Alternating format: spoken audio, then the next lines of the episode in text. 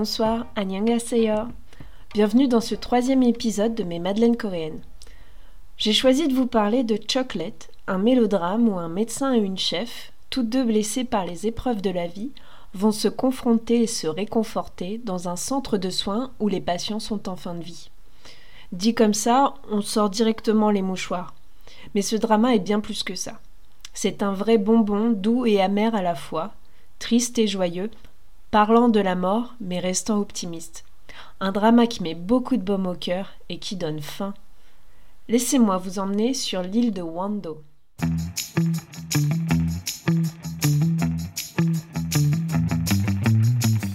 Le drama Chocolate ou Chocolis en VO, diffusé entre novembre 2019 et janvier 2020 par JTBC, est comme une tasse de chocolat chaud en plein hiver. Il compte 16 épisodes de 70 minutes environ, écrit par Ling Gyun-hee, connu pour de nombreux dramas comme Uncontrollably Found, qui évoquait déjà un sujet difficile, c'est-à-dire des amours contrariés par la maladie, mais avait reçu des critiques mitigées. Chocolate est l'occasion pour elle de retravailler, 15 ans après I'm Sorry I Love You, avec Ling Yong-min à la réalisation. Lui est connu entre autres pour Strong Girl Bong Soon, soit un très grand écart des styles. La série est portée par deux acteurs. Tout d'abord dans le rôle de Moon Chae-yeon, Ha Ji-won, qui est l'une des actrices sud-coréennes les plus prolifiques et récompensées, tant elle peut se glisser dans la peau de personnages différents, dans des genres différents, depuis le drame historique comme Humpress Key en 2013, la comédie romantique comme Secret Garden en 2010 ou le ciné d'horreur dans Faune en 2002. Le point commun de ces personnages est son côté badass, qui peut faire d'elle un exemple pour les petites filles. Elle est également très impliquée dans les œuvres caritatives et a reçu à ce titre plusieurs distinctions.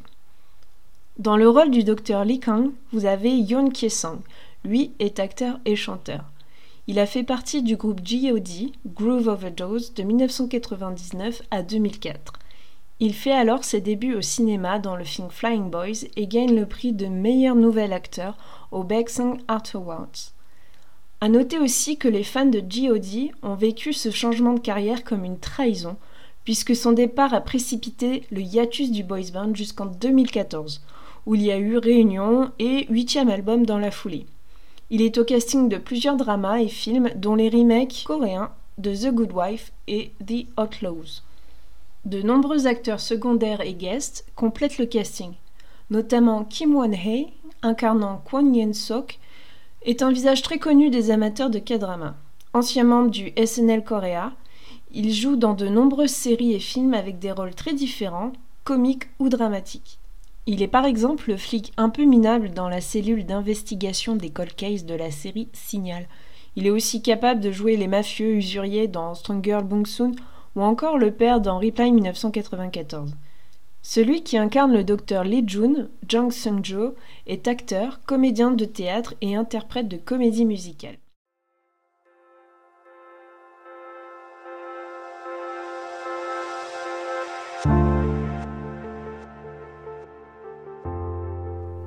Sur l'île de Wando, Lee Kang, enfant et orphelin de père, aidait sa mère dans son restaurant de fruits de mer et rêvait de prendre sa relève.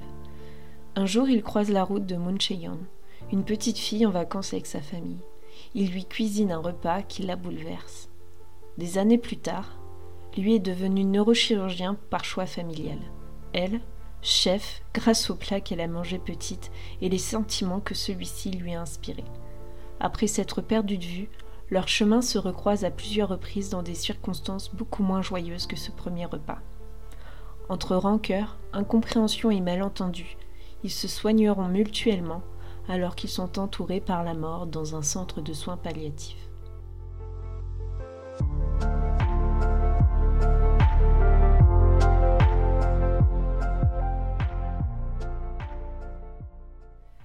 Mais qui sont les personnages de ce drama? Tout d'abord, vous avez Moon Chae-young. Elle n'a pas une vie facile. Abandonnée par sa mère dans le pire moment, elle est devenue cuisinière pour donner du bonheur aux autres, comme ce qu'elle a ressenti petite fille sur l'île de Wando. Elle n'a jamais pu oublier ce repas offert par ce garçon, cet instant, ses émotions. La cuisine est devenue dès lors un moyen d'expression. Affublée d'un frère menteur et un peu escroc, Après une relation avortée et un passage en Grèce, elle se retrouve au centre de soins palliatifs Johnson pour dire un dernier au revoir à cet ex malade. Elle décide alors de rester sur place et d'apporter du réconfort aux patients et à leurs familles à travers sa cuisine. Elle entretient une relation très compliquée avec le docteur Lee Kang. Celui-ci est le meilleur ami de son ex et lui en veut de l'avoir abandonné sans raison apparente.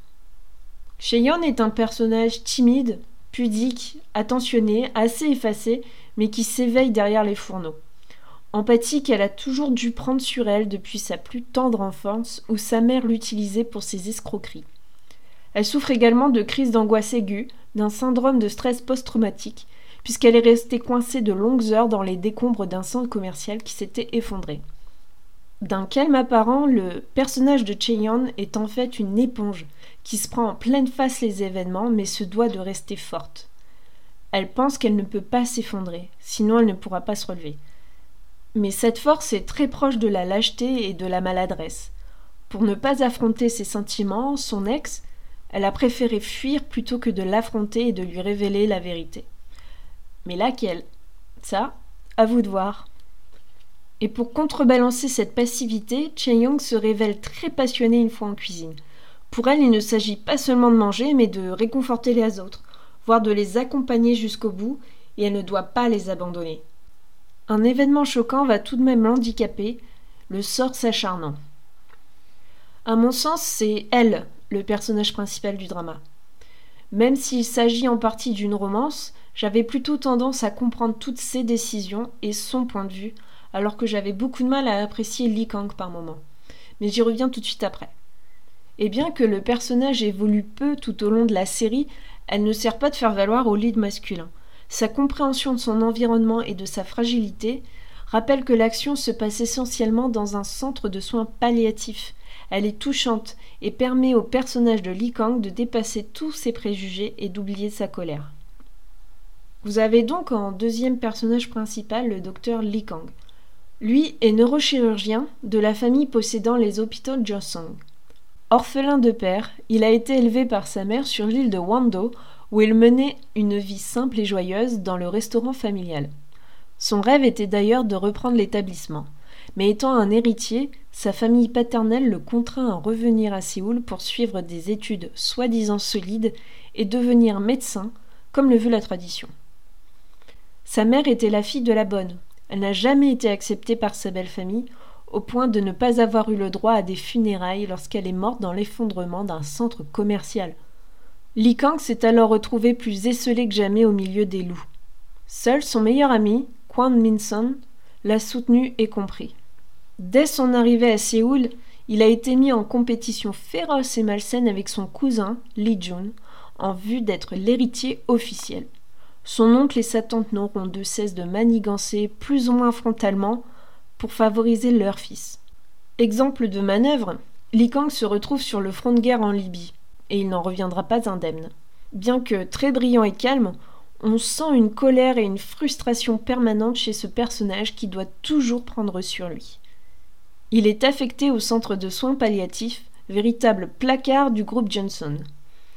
Hostile à cet environnement et à ses collègues dans un premier temps, le personnage va penser ses plaies et devient de plus en plus humain en lâchant enfin du lest. Li Kang semble froid et dépourvu d'empathie, flegmatique, mais cache un cœur qui ne demande qu'à se réchauffer. L'accumulation des coups durs explique en fait ce processus de sauvegarde. Cheyon, la chef, semble cristalliser toutes ses frustrations et il se lâche sur elle. Au contact de certains patients très marquants, il va faire la paix avec cette amertume. Il reste tout de même confus un long moment dans cette série car il développe des sentiments ambivalents pour Cheyon et ne sait pas les gérer. Le développement du personnage est intéressant, puisqu'à la fois on a envie de lui mettre des claques et de lui faire un gros câlin. Bien que l'on comprenne les raisons de son comportement, certains passages nous le rendent antipathique, surtout vis-à-vis de Cheyon. Les sentiments ambivalents sont aussi de notre côté. Ensuite, vous avez Lee Jun, le cousin de Li Kang, également neurochirurgien et son némésis dans la série. Leur rivalité malsaine est causée par la famille, les amène à se battre professionnellement et physiquement. Lee Jun est un personnage très fier qui a peur de tout perdre. Calculateur, il se sent constamment dévalorisé face à ce cousin trop brillant. Tout cela cache en fait un gros manque de confiance en lui et une soif de reconnaissance pour son talent. Comme son cousin, il subit la pression familiale et me fait penser à un petit garçon à qui on a inlassablement répété qu'il faut être le meilleur et dont les parents ont écarté les obstacles pour qu'il corresponde à ce qu'on attend de lui. Ses parents dirigent l'hôpital par défaut depuis que le père de Li Kang est mort. Le par défaut est très important. La matriarche de la famille Li semble ne pas aimer les siens et ne pense qu'au profit. Depuis que son aîné est décédé, elle a dû nommer le père de Li Jun alors que celui-ci est visiblement moins brillant. La famille étant l'élément de construction économique et sociale primordial dans la société sud-coréenne, CF le confucianisme, le groupe doit appartenir au lit, quitte à cacher un lourd secret qui sera révélé dans les derniers épisodes de la série. Lee Jun est souvent mis à l'écart. Son côté impulsif lui cause quelques problèmes judiciaires et il se retrouve assigné à l'hospice pour des travaux d'intérêt général. On le découvre alors sous un tout autre angle, avec une sensibilité artistique. Comme son cousin, son passage dans cette clinique est le moment de bascule pour le personnage, pour qu'il fasse la paix avec lui-même. Le directeur du centre de soins palliatifs est le docteur Kwon Yeon-suk. Il est aussi le père de Kwon Min-son, le meilleur ami de Kang et ex de Cheon. Cet homme côtoie la mort tous les jours et a compris que lorsque la médecine ne peut plus rien, il faut rendre la fin de vie la plus confortable possible. Ce qui va totalement à l'encontre de la politique du groupe. Ce personnage représente une certaine forme de sagesse et de bienveillance, mais il n'est pas que bonté. Une personne n'a pas ses faveurs. Son ex-femme, Son Hei, cuisinière dans le centre, est systématiquement rejetée par cet homme. Cependant, elle est atteinte d'Alzheimer et il ne peut pas la mettre à la rue.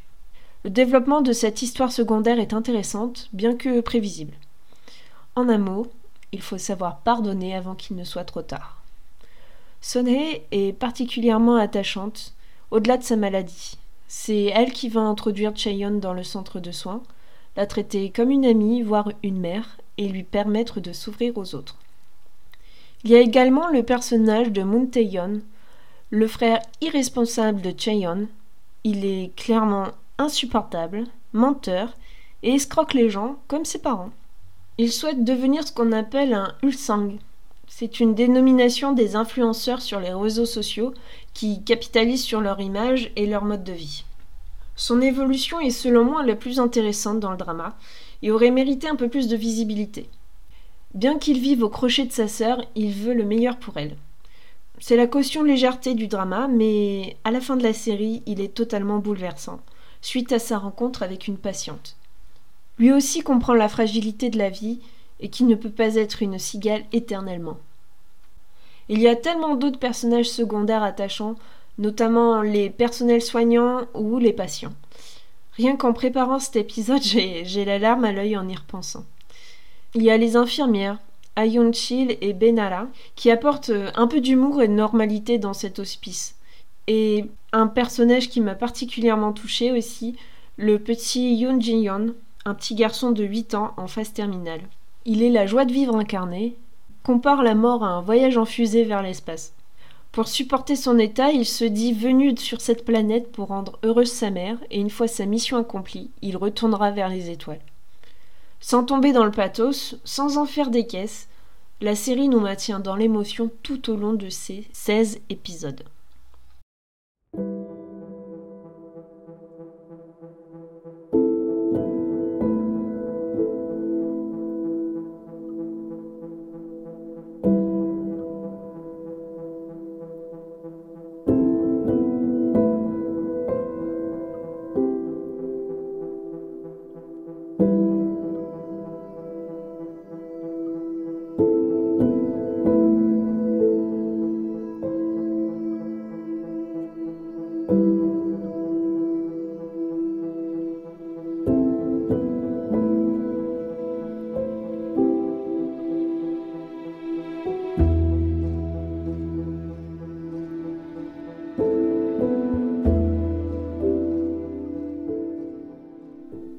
Vous préviens d'entrée, je suis très bon public. S'il faut avoir peur, je crie. S'il faut être ému, je pleure. Mais objectivement, je pense que si on ne verse pas une petite larme devant ce drama, il faut se demander si on n'aurait pas un cœur de pierre. Je peux résumer la série en trois mots. Mélancolie, résilience et cuisine. Mélancolie car les personnages repensent beaucoup à leur passé qui les empêche d'aller de l'avant. Le centre de soins palliatifs agit alors comme un remède à cette mélancolie. Mais l'ambiance, la musique, les décors, les situations les ramènent à leurs souvenirs plus ou moins douloureux. La réalisation très juste y contribue fortement. De fait, le, drama m'a également fait remonter beaucoup de choses. Mais loin d'être négative, la, la mélancolie est à mon sens aussi liée à la douceur. Pour la résilience, petite définition en préambule. Donc, selon le Larousse, il s'agit en psychologie de l'aptitude d'un individu à se construire et à vivre de manière satisfaisante en dépit des circonstances traumatiques. Cheon et Kang incarnent cette résilience. Le choix de placer l'action dans le centre Joseon renforce cette idée. Un endroit où les gens s'efforcent de vivre malgré les circonstances et sont souvent plus humains et compatissants. D'ailleurs, Cheon a, une réplique qui résume tellement bien cette idée. Elle dit les patients du centre ne font pas que attendre la mort, ils y vivent aussi. Chaque jour est précieux à leurs yeux. En effet, malgré la douleur, la maladie, il y a beaucoup de vie et d'optimisme dans cet hospice. Et enfin, la cuisine. C'est l'élément central de la série. Depuis la rencontre des jeunes protagonistes sur l'île de Wando autour d'un repas jusqu'au métier de Chayon, pour elle, la cuisine est un moyen d'expression, de réconfort et finalement de pardon. Pour les patients, elle met tout son cœur à leur préparer un dernier repas pour qu'ils partent en paix. La cuisine coréenne est connue pour sa friture et ses épices. Elle est alors dépeinte dans toute sa diversité, du plat familial à la junk food, de la gastronomie au snack. Dans une des histoires secondaires, c'est même l'occasion de dépasser les barrières de la langue et les barrières culturelles. Et dans une autre, la série montre une influenceuse mukbang. Alors, le mukbang, c'est un terme coréen pour désigner un phénomène sur Internet où des gens se filment en train de manger des spécialités dans des quantités plus ou moins raisonnables. Trigger warning sur les bruits de bouche si vous regardez des vidéos de mukbang. Donc la cuisine est une composante essentielle dans les cultures en général quel que soit le pays. Et elle est même plus qu'un moyen de subsistance. La gastronomie française, en tant que cuisine et art de la table, est même au patrimoine culturel immatériel de l'humanité de l'UNESCO, au même titre que le kimchi. Au-delà de toutes nos différences culturelles, la cuisine a ce pouvoir de transmettre et de rassembler. Et au-delà de ces trois mots, plusieurs autres points m'ont marqué. Tout d'abord, la prestation de Haji Won. Cette actrice est vraiment l'une des meilleures de sa génération et peut tout jouer. Je l'avais déjà vue dans Secret Garden et A King Two Hearts par exemple. Et elle réussit à insuffler à la fois de la douceur, voire de la naïveté, avec son côté badass dans ses personnages. Cette fois, on ressent toute la tristesse contenue de Cheon dans son jeu. Même s'il y a quelques scènes clichés comme le coucher de soleil à la plage, ces moments ne sont pas ridicules et sont utilisés à bon escient. Dans les moments d'espoir, il reste la mélancolie. Le drama est assez contemplatif. Esthétiquement beau et porté par une belle musique, il permet au spectateur d'aller au rythme des personnages. Et vous l'aurez compris, j'ai beaucoup pleuré. Bien sûr, rien n'est parfait. Je me demande par exemple à quel point la famille Lee est réaliste. Est-il possible d'être tellement ancré sur ses positions et soucieux de ses apparences au point de laisser des enfants se battre?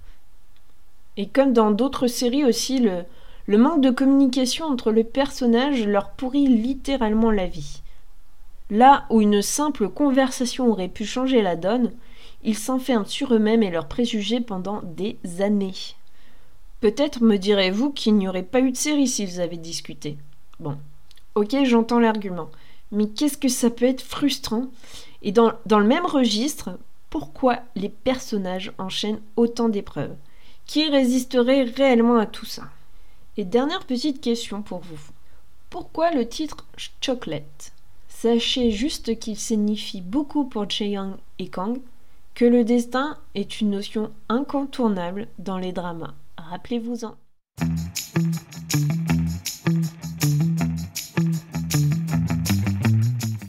Comme évoqué un peu plus tôt, dans Chocolate, différentes situations ne me paraissent pas acceptables de notre point de vue occidental.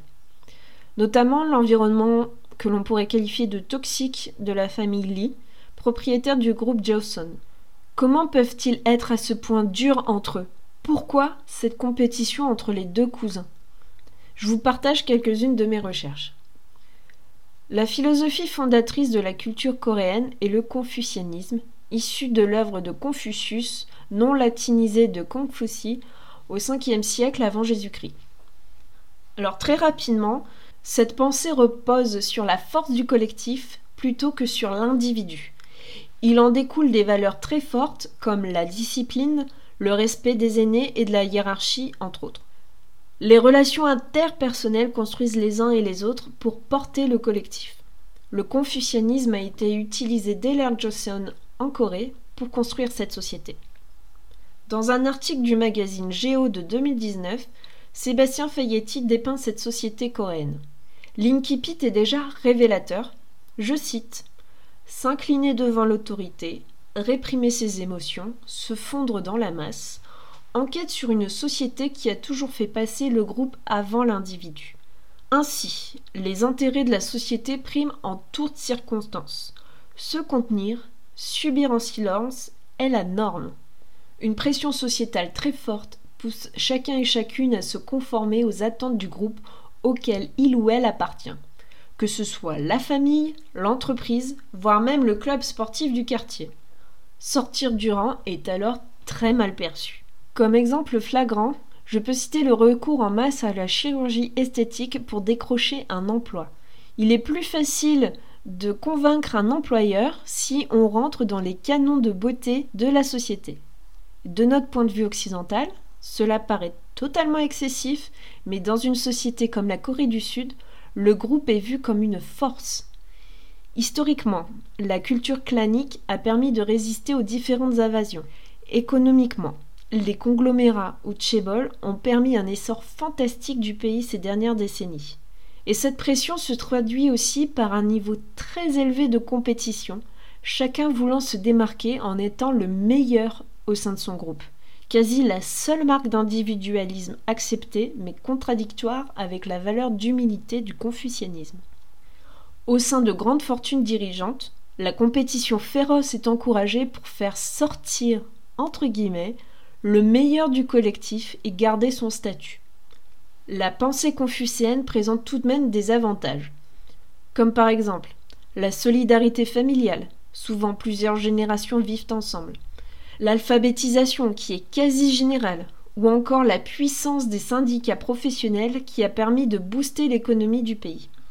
Cependant, le pays est de plus en plus ouvert sur le monde depuis la fin de la dictature, comme j'en parlais dans l'épisode consacré à Hitler. Des idées plus occidentales et donc plus individualistes imprègnent la Corée.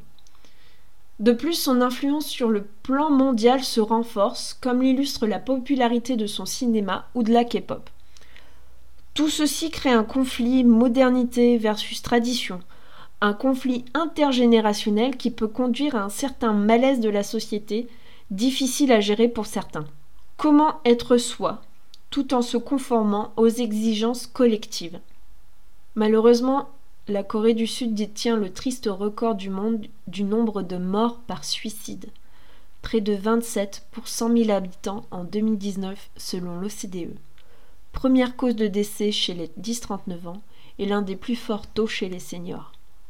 On comprend alors qu'il est difficile de concilier confucianisme et enjeux actuels, comme la mondialisation, la libération des mœurs ou encore l'immigration. Vous trouverez mes sources en description de cet épisode et je vous invite à creuser le sujet si celui-ci vous intéresse.